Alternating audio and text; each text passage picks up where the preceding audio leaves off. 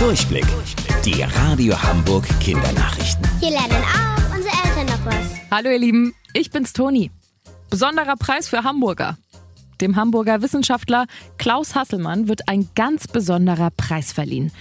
Er forscht seit Jahrzehnten zum Thema Klimawandel.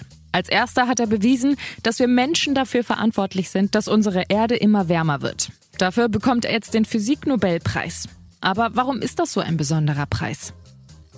Der Nobelpreis wird seit 120 Jahren an Forscher, Musiker, Autoren, Politiker und besonders engagierte Menschen verliehen. Ihn zu bekommen ist eine große Ehre. Es ist sowas wie der wichtigste Preis, den ein Mensch bekommen kann. Benannt ist er nach dem schwedischen Wissenschaftler Alfred Nobel. Dynamit, also Sprengstoff, wurde von Nobel erfunden. Damit hat er in seiner Lebenszeit sehr viel Geld verdient und wollte damit etwas Gutes tun. Seine Idee?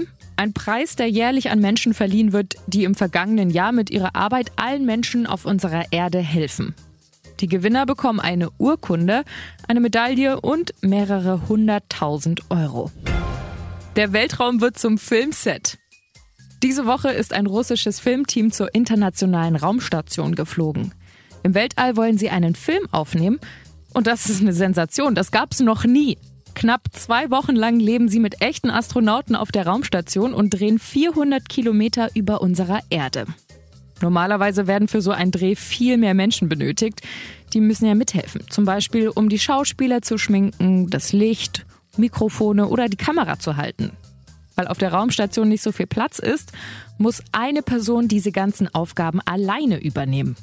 Damit der Film nicht so langweilig wird, dürfen die Astronauten in dem Film mitspielen. Die USA finden die Idee des russischen Filmteams übrigens so gut, dass sie planen, selbst einen Film in der Schwerelosigkeit zu drehen. Wusstet ihr eigentlich schon? Angeberwissen. Es gibt mehr Sterne im Universum als Sandkörner auf der Erde. Bis morgen um 13.30 Uhr. Eure Toni.